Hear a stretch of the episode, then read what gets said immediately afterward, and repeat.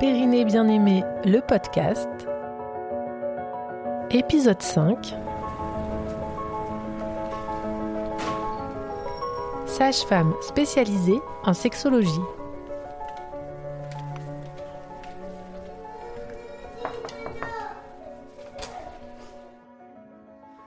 Bonjour, je suis Viviane Korkmaz, podcasteuse pour l'association Périnée Bien-Aimée, association qui œuvre pour le diagnostic et la prise en charge des douleurs périnéales et vulvaires. Aujourd'hui, nous sommes dans le cabinet de la sage-femme Anne-Cécile Gutier, spécialisée en sexologie en profession libérale à Chambéry. Bonjour Anne-Cécile. Bonjour Viviane. Alors, je ne suis pas tout à fait à Chambéry, je suis exactement à Goncelin. Alors, euh, je suis très proche de Chambéry, ça se situe entre euh, Goncelin, ça se situe entre Chambéry et Grenoble, à peu près à mi-distance, entre la Savoie et moi, je suis en Isère. C'est important de préciser. Dans ce, dans ce cabinet qui est sous les toits. Tout à fait. Il fait bon en été, mais on a une jolie lumière. Et il y a plein de photos partout sur les murs. Ouais, l'idée c'était vraiment que le lieu soit accueillant pour les patientes parce que c'est jamais très simple de venir parler euh, de sa santé euh, intime et qui plus est de sa santé sexuelle. Et du coup, euh, si ça peut faciliter, l'idée c'était vraiment de faire un lieu accueillant et chaleureux. Oui, qu'on se sente pas dans un lieu froid et médical peut-être? Oui, c'était ça. Et puis souvent, j'aime à dire qu'on n'est pas obligé d'être aseptique pour être compétent. Alors, Anne-Cécile, quelle est quel a été ton parcours professionnel pour en arriver là? Alors, euh, moi, j'ai la chance de faire un métier que j'ai toujours voulu faire. alors, j'ai pas toujours su, mais le jour où j'ai dit à ma maman, enfin mes parents, que je voulais être sage-femme euh, vers 15-16 euh, ans, je crois, ma maman m'a dit Mais c'est incroyable parce que quand tu avais 2-3 ans, tu m'as dit que tu aiderais les bébés à naître. C'était quand même assez rigolo qu'une petite fille de 2-3 ans puisse avoir ce, ce genre d'idée. Et puis, euh, c'est grâce à une rencontre, en fait, à un carrefour des métiers en troisième. Et à l'époque, euh, parce que je commence à avancer un petit peu aussi en âge, donc il y a 35-40 ans, euh, les stages n'étaient pas du tout cadrés et j'ai eu la chance de rencontrer la cadre de la petite maternité où j'habitais qui m'a dit mais t'as l'air super intéressée, viens donc aux prochaines vacances. Et j'ai fait un stage et c'était parti parce que vraiment ça m'a passionnée. Et j'ai trouvé ça génial. Donc ensuite, euh, bah, école de sage-femme, euh, salle d'accouchement pendant des années. Je suis vraiment une sage-femme de salle d'accouchement. J'ai adoré ça, accompagner les couples, accompagner les femmes à ce côté euh, urgence, ce côté technique, et puis ce côté humain. Et puis progressivement se rendre compte aussi que bah, la santé des femmes, c'était bien plus global finalement que juste la naissance juste ce tout petit bout de vie où on accompagnait les femmes, où finalement on, j'utilise un peu un mot dur, mais on entrait dans l'intimité des couples et dans l'intimité des femmes de façon assez violente parce que ben elles ne nous connaissent pas, on est tout de suite dans leur intimité. Et même si on y met les formes, et même si on y met du temps, si on y met de la parole, ben mine de rien, c'est pas simple. Et puis c'est un moment aussi, la naissance, où euh, c'est un, c'est une porte ouverte un petit peu sur, euh, sur nos fragilités, où on laisse un peu tomber euh, toutes nos protections et où il y avait pas mal de choses qui pouvaient remonter. Donc euh, progressivement, je me suis dit, mais la naissance, ça fait partie d'un tout, ça fait partie d'un projet personnel, d'un projet familial, ça fait aussi partie d'une histoire sexuelle finalement, et on n'en parlait jamais. On arrivait à la naissance sans jamais parler qu'au démarrage, il y avait quand même eu une sexualité, quelle, que soit la forme qu'elle prenait. Et donc, euh, avec cette envie euh, de faire évoluer, d'être plus large dans, la santé des femmes, eh ben, je, me suis formée en sexologie. Donc, euh, j'ai fait un DU à la fac de Lyon sur trois ans, en parallèle de mon travail en salle d'accouchement, avec l'ambition d'ouvrir une consultation sur, en structure hospitalière. Euh, mon sujet de mémoire, ça a été de, demander finalement, pour commencer, au personnel de, la maternité où je travaillais, s'il y avait un besoin. Et en fait, j'ai été très surprise même si j'en avais un peu l'idée, d'avoir des retours qui me disaient Ah, mais oui, oui, oui, et pas seulement en, maternité finalement. Je me suis aperçue, même si j'en avais encore une fois une petite idée, en gynéco notamment, tout ce qui est mastectomie, tout ce qui est euh, à opération euh, retrait d'utérus, euh, euh, enfin enlever un sein. c'est des choses qui sont quand même très violentes et qui ont un impact au long cours sur l'image qu'a la femme d'elle-même, mais aussi sur du coup sa sexualité, sur son partenaire ou sa partenaire, parce que bah, ça modifie profondément, profondément les choses et que, qui plus est, quand il y a une pathologie cancéreuse, par exemple, on a été sauvé, entre guillemets, d'un cancer où on a été guéri, même si ça prend, il y a d'autres traitements et que ça peut être long. Et du coup, finalement, la sexualité devient un peu banale. On m'a sauvé la vie, est-ce que c'est nécessaire d'avoir une mm. sexualité épanouie, quoi? Et, en fait, on s'est aussi aperçu, il y a des études qui le montrent, que euh, l'accompagnement euh, émotionnel des patients, et notamment un entourage avec une vie euh, parallèle à la maladie euh, satisfaisante et épanouissante est un critère de meilleure guérison. Et donc, si on peut inclure euh, cette santé sexuelle qui fait partie de la santé globale dans, nos prises en charge, ben effectivement, on est euh, tout à fait dans, cette lignée-là. Et donc, voilà comment j'en suis arrivée à la sexologie et à l'installation libérale, donc il y a trois ans, parce que euh, la consultation à l'hôpital n'a pas pu voir le jour euh, pour des méandres administratifs, euh, certainement. Dans ta spécialité, les douleurs vulvaires, elles prennent quelle place? Alors, euh, de plus en plus, parce que maintenant on commence à savoir que je m'occupe particulièrement euh, des douleurs euh, vulvaires, en tout cas que je suis formée pour. Hein. donc, suite à ma formation en santé sexuelle, suite à ma formation avec Camille, suite avec des formations parallèles en rééducation du périnée. Et du coup, le bouche à oreille fonctionne plutôt bien. Alors, je travaille aussi en haute fréquence, en antécar-thérapie. Euh, c'est-à-dire Alors, c'est-à-dire que j'utilise une euh, machine qui va euh, générer un courant électrique et je ne travaille pas du tout avec l'intensité, ce qui fait que ça n'est pas du tout douloureux. Au pire, on ressent un petit peu de, de chaleur. J'ai travaillé sur la fréquence et l'échange entre deux électrodes qui vont, cet échange de fréquence, rentrer en résonance avec les parois cellulaires pour faire court et très rapide, euh, ça va permettre aux cellules un peu de se décongestionner, de réouvrir leurs parois, d'évacuer leurs toxines et de pouvoir récupérer des bons nutriments pour fonctionner correctement. Et donc, si les douleurs vulvaires, elles, elles peuvent entraîner euh, des contractures musculaires, etc., ben on va permettre de retrouver un bon fonctionnement cellulaire et du coup de faciliter, de potentialiser toutes les autres thérapies qu'on peut mettre euh, en place. Et donc, du coup, euh, oui, j'ai de plus en plus de patientes qui me consultent euh, pour douleurs vulvaires. Ça prend pas encore énormément d'ampleur parce que beaucoup de patientes sont dans une forme de fatalité et n'en parlent pas en fait. Et donc c'est très intéressant qu'il y ait ces, podcasts, qu'il y ait euh, cette association du périnée bien-aimé et qu'on en parle de plus en plus parce que bah, les douleurs vulvaires, c'est pas normal et c'est pas que dans la tête. Et dans le concret, ça donne quoi? Parce que ça veut dire que, par exemple, les patientes, euh, elles peuvent venir pour avoir donc des... Enfin, elles ont des douleurs vulvaires. Toi, tu vas faire peut-être les exercices. Est-ce qu'il y a un suivi? Est-ce que tout de suite t'enclenches un suivi sexologie ou enfin comment ça? Alors pas forcément parce qu'on peut avoir des douleurs vulvaires qui n'ont pas forcément un retentissement sur la santé sexuelle forcément plus ou moins. Mais euh, il y a des patientes qui ont développé une autre forme de sexualité. La sexualité, ben, il n'y a pas de bonne sexualité. Déjà, je crois que ça c'est important de le dire. La bonne sexualité, c'est celle qui convient à chacun et qui convient ensuite dans le couple. Parfois, c'est ça aussi qui peut être compliqué, c'est de mettre en adéquation la sexualité des membres du couple. Et puis, euh, euh, les douleurs vulvaires, bah, ça peut être une prise en charge très ponctuelle de ces douleurs et donc, d'abord avec un diagnostic précis, parce qu'on peut avoir plusieurs causes de douleurs vulvaires. Ça peut être des causes neurologiques, ça peut être euh, des causes euh, mécaniques avec euh, une contracture musculaire. Souvent, c'est assez imbriqué. Et est-ce qu'elles arrivent ici avec déjà le diagnostic? Rarement. Ok. Et toi, tu fais le diagnostic? Oui. Ok. Ouais. Et où j'adresse pour avoir un complément, notamment sur les douleurs neurologiques. Ça peut être associé aussi à de l'endométriose, par exemple. Alors souvent, elles le savent qu'elles ont de l'endométriose. Euh, parfois, on le suspecte, mais moi, sur mes consultations, je, me rends compte que globalement, les femmes, euh, je dirais 25-30 ans, commencent à savoir parce qu'il y a un peu plus de médiatisation. Donc, quand elles arrivent chez moi, euh, c'est souvent adressé en disant ben voilà, j'ai été diagnostiquée pour de l'endométriose, on s'est aperçu aussi que j'avais des douleurs vulvaires.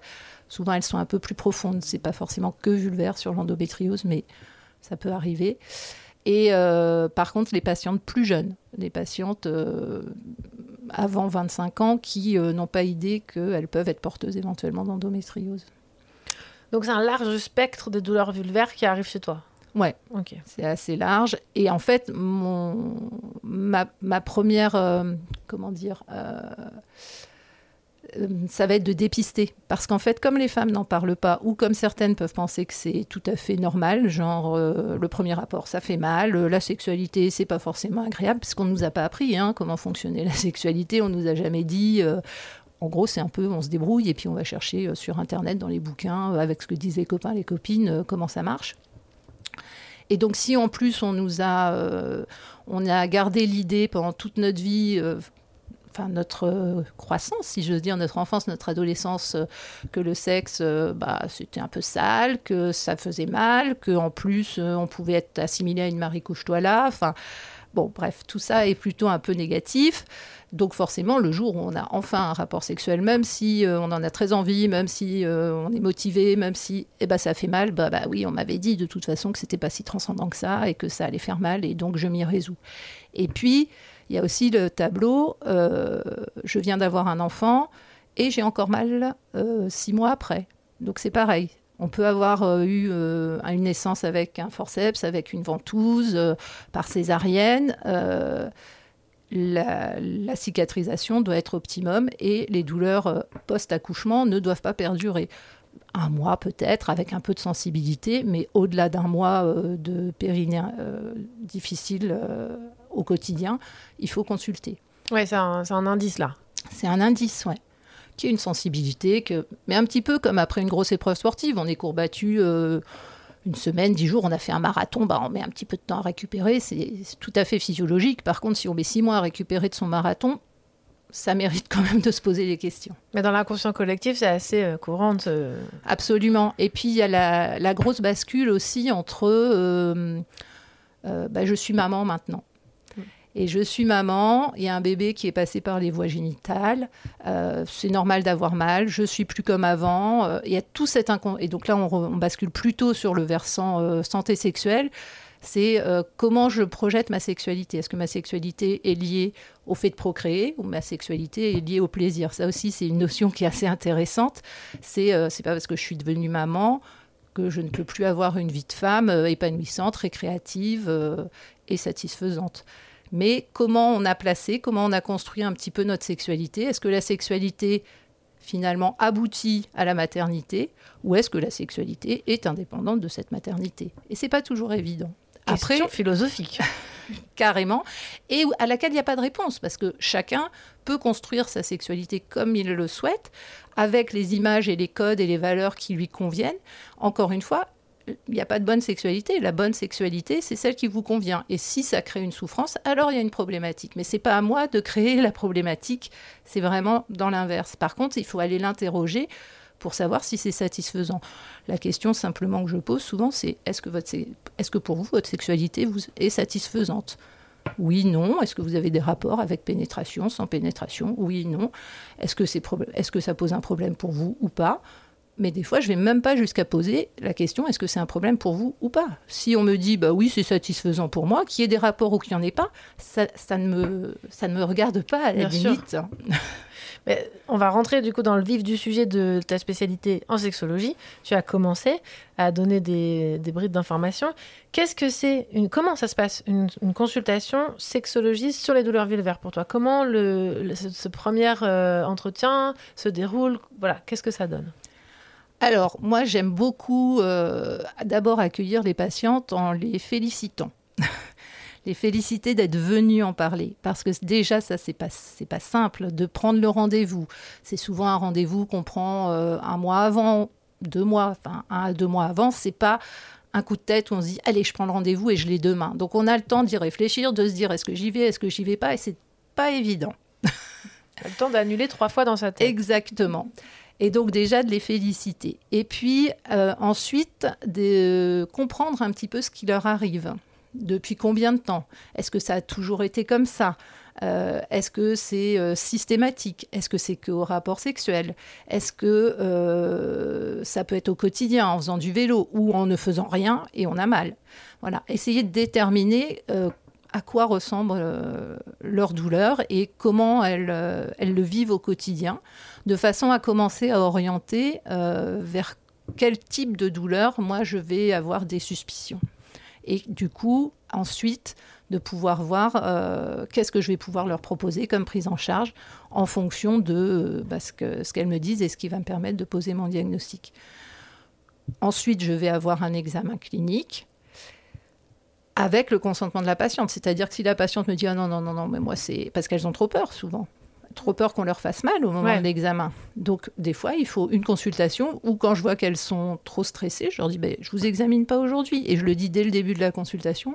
on redescend d'un cran et ça permet euh, de parler plus librement sans être stressé de ce qui va suivre. Et puis, à un moment, il va falloir de toute façon que j'examine pour pouvoir éliminer euh, ou valider euh, des hypothèses diagnostiques. Et à ton avis, c'est quoi leur attente euh, Pourquoi elles viennent là? Pourquoi elles viennent te voir avec ta spécialité de, sexologue? Qu'est-ce qu'il y a là-dedans? Souvent, elles ont eu euh, pas mal, alors pas tout le temps, mais elles ont quand même eu pas mal d'interlocuteurs qui n'ont pas eu de réponse et qui parfois n'ont même pas eu ces différentes possibilités. Enfin, c'est pas un reproche hein, vis-à-vis de mes confrères et de mes consoeurs, c'est que ben, on peut pas être compétent sur tout et tout savoir. Hein. Et du coup, euh, bah oui, vous avez mal, mais il n'y a déjà pas le panel de bah, ça peut être ça, ça, ça ou C'est déjà très rassurant pour une patiente d'avoir quelqu'un qui en face va leur dire bah, on peut avoir telle, telle et telle hypothèse et puis, vous n'êtes pas seul et c'est quelque chose qu'on connaît. C'est vrai que les douleurs vulvaires, c'est quelque chose qui a été très très peu euh, exploré, qui a été un peu mis de côté bah, pour toutes les raisons dont on parlait tout à l'heure. C'est normal d'avoir mal, c'est les femmes, c'est la procréation, c'est blablabla. Voilà. Et donc, du coup, euh, d'avoir déjà euh, des gens qui, enfin voilà, de venir me voir et que je puisse leur dire, bah, il y a telle et telle hypothèse. Pourquoi elles viennent? Elles viennent bien souvent pour ne plus avoir mal, souvent parce que leur santé sexuelle commence à être euh, impactée, que leur couple euh, bah, peut éventuellement montrer des signes de fragilité, ou simplement parce qu'elles ont peur d'arriver à ces signes de fragilité pour leur couple, que leur partenaire, euh, homme ou femme d'ailleurs, se lasse. Euh, et puis aussi parce qu'elles ont envie de profiter pleinement de, de leur sexualité et de ce mode de communication corporelle. Et alors, à partir de là, on a quand même deux types de patientes euh, assez différents. On va avoir celles qui n'ont absolument plus d'intimité. Et puis on a celles qui finalement ont continué à développer une intimité avec tout un tas de jeux sexuels et la pénétration, bah, c'est un jeu parmi d'autres, et elles aimeraient bien aussi pouvoir y accéder. Et puis le troisième grand point, c'est celles qui ont envie d'avoir un enfant et qui du coup voudraient bien une sexualité pénétrante pour pouvoir euh, procréer euh, de façon assez classique. Et encore une fois, euh, je, leur, je leur rappelle que finalement, c'est pas un frein et ça peut nous permettre d'avoir du temps pour trouver le chemin de leur cheminement pour aller mieux de ce point de vue-là, c'est qu'on peut trouver d'autres méthodes pour pouvoir être enceinte que euh, la pénétration euh, par le sexe de l'homme. Parlons pénétration un petit peu. Que mhm. penses-tu de la sexualité pénétrative en tant que sexologue? Alors, en tant que sexologue, je dirais que déjà dans notre société, c'est quand même euh, le le mode de sexualité euh, prédominant, c'est-à-dire que sexualité égale pénétration. En tant que sexologue, du coup, je dirais que la pénétration, comme je disais tout à l'heure, est un jeu parmi tant d'autres.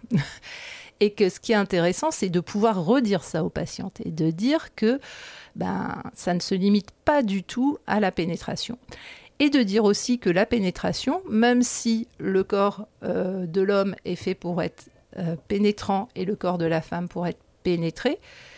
Pour la femme, c'est quand même pas aussi simple que ça parce que c'est accepter d'accueillir l'autre en soi. Et accepter d'accueillir l'autre en soi, bah, ça demande quand même une sacrée dose de confiance en soi-même, en son corps et dans l'autre.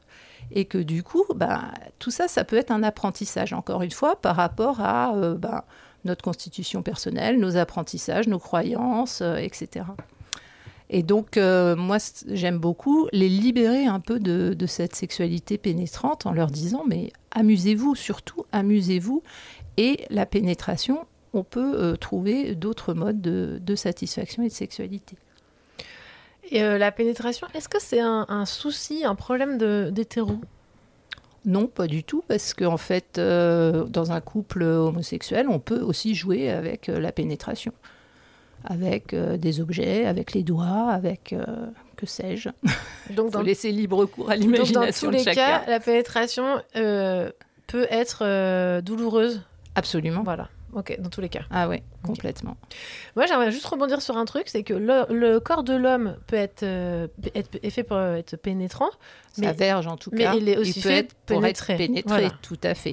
Mais je connais beaucoup moins les problématiques de, de pénétration, euh, enfin d'hommes pénétrés, parce que euh, moi, je me suis vraiment euh, orientée pour accompagner les femmes. Donc, effectivement, même en sexologie, je reçois des hommes dans le cadre de couples, mais sinon, je reçois très peu d'hommes. je préfère les orienter vers des collègues qui, qui, accompagnent plus spécifiquement les hommes ou qui accompagnent des hommes et des femmes. Moi, je trouve qu'il y a déjà tellement à faire pour la santé des femmes que pour l'instant souhaité, je souhaite rester euh, sur l'accompagnement des femmes, même si les hommes sont absolument les bienvenus euh, au je cabinet. je disais pas ça pour ça. Et est-ce que souvent il euh, y, a des, des, patientes qui viennent avec leur partenaire ou elles sont souvent seules?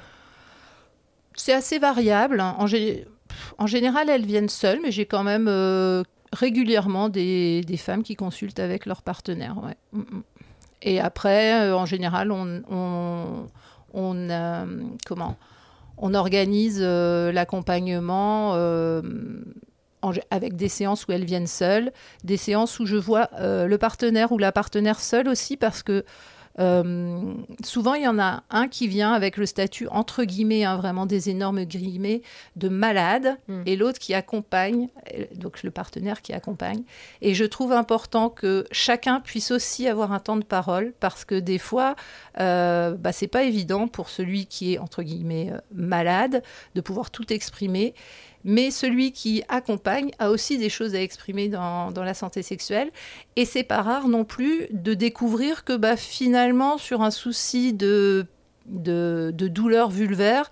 On peut avoir des troubles de l'érection si on est dans un couple euh, hétéro, ou on peut avoir euh, bah, aussi d'autres troubles chez le partenaire, euh, notamment quand on est dans des couples homo.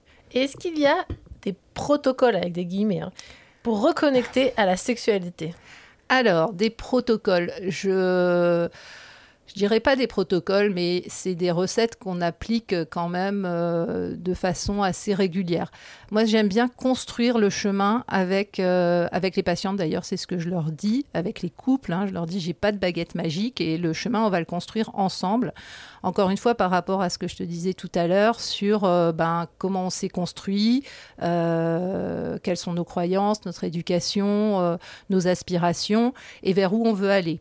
Donc, à partir de là, eh ben, on va construire, mais effectivement avec des outils, hein, donc qui vont être, moi je travaille beaucoup en respiration, en relaxation, mais aussi en image corporelle, euh, comment je me représente mon corps, comment je me représente, alors encore une fois, je parle des femmes, hein, mes creux, euh, l'érotisation de ces creux, comment je visualise euh, ma vulve, mon vagin, et puis après, je peux travailler avec des mouvements au sol pour assouplir ce périnée, pour comment je prends conscience de mon périnée, comment je l'intègre dans mon schéma corporel, parce que c'est pareil, le périnée, quand on dit aux gens, euh, vous savez ce que c'est votre périnée, on imagine que c'est la zone entre l'entrée du vagin et l'anus. En fait, c'est un ensemble de muscles qui bien plus large. Donc, je repars souvent sur de l'anatomie. Donc, si c'est ça que tu appelles un protocole, j'ai un cheminement, mais il n'est pas euh, stricto sensu le même à chaque fois parce que ben on l'adapte forcément. J'ai des outils et en fonction de là où en est le couple, là où en est la patiente, ben on va apporter tel outil ou tel autre. Et puis après, on peut passer en massage plus direct sur la zone avec ou sans euh, ce qu'on appelle des dilatateurs euh, dans le terme médical. Moi, mes patientes, euh, on l'a rebaptisé sexplorateur. J'ai trouvé ça très sympa. Et donc que je peux manipuler moi, qu'elle manipule elle. Quand je le manipule moi, dans la foulée, elle le manipule elle.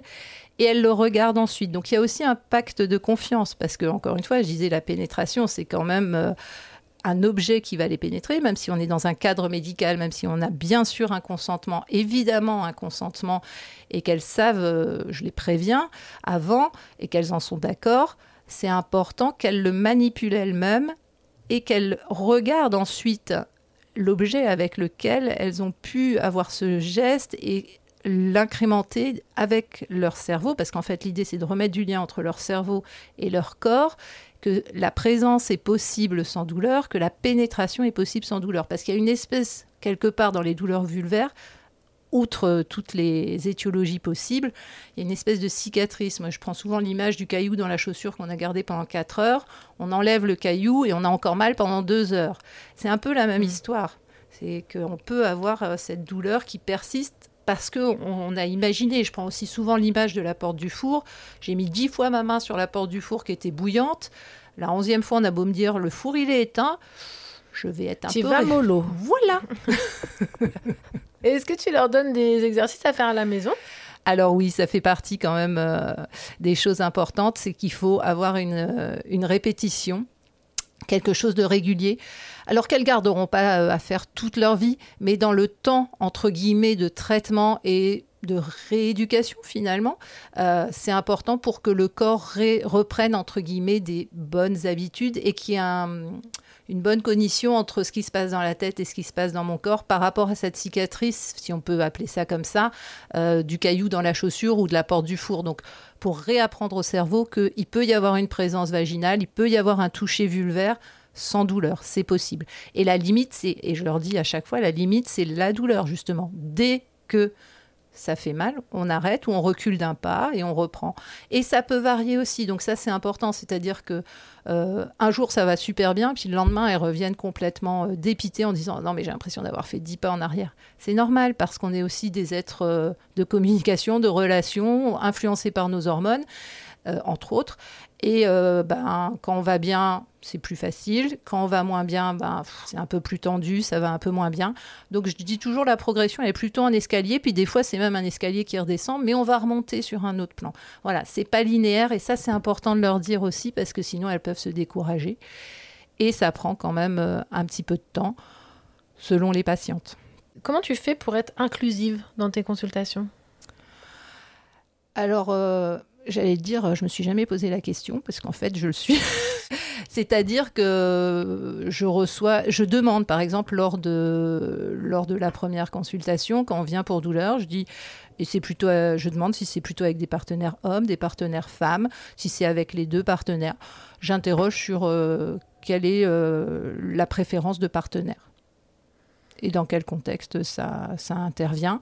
Et du coup, j'adapte mon discours après sur les jeux euh, euh, possibles, euh, notamment, bah, évidemment, on va pas parler de pénétration avec un sexe d'homme, avec une verge, si c'est une partenaire femme. voilà, on va. Est-ce qu'il y a des jeux de pénétration Qu'est-ce qui peut vous gêner si vous avez une partenaire? Je parle de jeux de pénétration, donc finalement, ça, ça, inclut les hommes, les femmes. pas, de, pas de problématique. Ouais, ma réponse est était ouais, vraiment ce qui me venait. C'est, je me pose pas la question parce qu'en fait, euh, c'est, bienvenu et c'est comme ça. Alors, quelle démarche a-t-on à faire pour prendre un rendez-vous avec toi? Alors, euh, bah, c'est assez simple. Hein. Euh, je souscris, comme beaucoup de collègues, à la plateforme Doctolib. Donc, en fait, on peut taper mon nom sur Internet et puis suivre les liens par mon site ou bien par la plateforme. Est-ce qu'on a besoin d'un mot de son médecin ou quelqu'un d'autre? Non pas du tout. Euh, voilà. Et bien, par contre, euh, bien cocher la case euh, premier rendez-vous. Parce que ce sont des rendez-vous un petit peu plus longs et ça permet vraiment de, de faire un, un, point global. Alors que si c'est un rendez-vous de suivi, bah, c'est un petit peu moins long. Et du coup, ça oblige à revenir deux fois pour, pour faire une anamnèse. Alors, ce qu'on appelle l'anamnèse, c'est faire le point. Tout à l'heure, on en a parlé ça peut sembler assez court, ça peut prendre deux ou trois séances déjà de faire le point de qu'est-ce qui se passe dans votre vie, notamment quand on parle de santé sexuelle.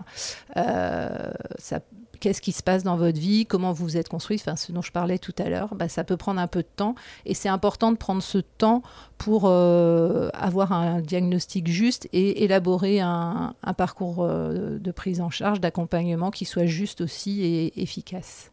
Et au niveau du, de, des remboursements, il y a une part sécu, une part mutuelle C'est Oui, tout à fait. Et il y a du hors nomenclature, donc qui est pas pris en charge, qui s'élève chez moi à 35 euros. Donc ça, c'est ce qu'on doit payer en plus. Oui, tout à fait. Qui ne sera pas remboursé qui par... Qui ne sera euh, pas remboursé. Je fais une facture et euh, la mutuelle, des fois, prend des soins euh, hors nomenclature. ça dépend des mutuelles. Absolument. Est-ce que tu aurais envie de nous partager une histoire marquante avec un ou, un, ou une de tes patientes qui te serait arrivée il y a longtemps ou maintenant, tu vois? Euh, Écoute, euh, j'en ai eu une la semaine dernière, alors qui est pas, ça va pas être sur le médical, mais c'était assez drôle et c'est pour montrer aussi que qu'en parler déjà, ça peut juste débloquer les choses. Je montais mes escaliers, là je suis au quatrième étage, et euh, je croise une patiente en bas qui me dit Ah bonjour, euh, bon, elle était avec sa fille, très bien. Et puis il se trouve que dans, dans le bâtiment, il y a des orthophonistes. Elle dit Ah bah je viens pour euh, ma fille pour la consultation d'orthophonie. Et donc elle va s'installer en salle d'attente, puis moi je continue à monter les escaliers. Puis elle repasse la tête et puis elle me dit Vous savez, hein, c'était trop bien parce que depuis que j'ai discuté avec vous, eh ben, ça va beaucoup mieux. Et en fait, je l'ai vue une fois, cette dame. Elle m'a juste parlé sur sa consultation de sa santé sexuelle. Je ne me rappelle plus exactement, pour être honnête, euh, je ne me rappelle même plus euh, de son nom. Et en fait, elle me dit, dans l'intimité, c'est beaucoup mieux. et surtout, pas trop fort. Et pas trop fort parce qu'il y avait la petite, voilà. Et puis il y avait la petite en salle d'attente. Et elle a vraiment passé la tête dans l'escalier. J'ai trouvé ça génial. Donc cet exemple-là, je l'aime bien parce que juste dire que simplement d'en parler, puis c'est ce que je vous disais tout à l'heure quand vous êtes arrivé, l'idée du cabinet, c'est vraiment que les, femmes euh, puissent venir poser aussi leur bagage. Ça leur appartient, c'est à elles, euh, mais des fois juste de pouvoir en parler, d'avoir des bonnes informations en retour, de savoir que les valises, elles sont là, mais on n'est peut-être pas obligé de les traîner tout le temps et, d'avoir des informations, bah, ça peut permettre de, de, passer une porte et puis de continuer à, son cheminement. Je ne dis pas que cette dame ne reviendra pas pour parler plus longuement de santé sexuelle ou pour une problématique plus lourde, mais des fois juste de pouvoir euh, aller en parler et de dire, euh, parce qu'on est beaucoup dans le normé, dans notre société. Donc c'est normal, c'est pas normal euh, dans les magazines. Surtout là, il y a l'été qui vient de passer. Il faut avoir deux rapports et demi par semaine. Là, c'est bon, je pense qu'on a pris notre dose d'injonction. c'est ça. Ah oui, je ne sais pas ce qu'est le demi-rapport, mais dans les stats, c'est deux et demi. Euh, Anne-Cécile, si je te dis V comme, quel mot te vient à l'esprit? Eh bien, victoire. Victoire parce que il faut en parler, victoire parce que c'est pas une fatalité, euh, parce que parce que les douleurs euh, vulvaires c'est pas normal, parce que c'est pas toujours évident. Il y en a qui se résolvent facilement, il y en a d'autres c'est plus compliqué, mais la femme n'est pas faite pour avoir mal. Merci Anne-Cécile. Avec plaisir Viviane, merci à toi. Ciao. Ciao.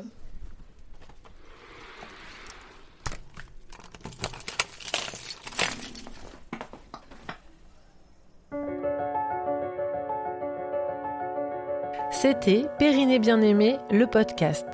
Périnée Bien-Aimé est une association de professionnels de santé qui œuvre pour le diagnostic et la prise en charge des douleurs vulvaires.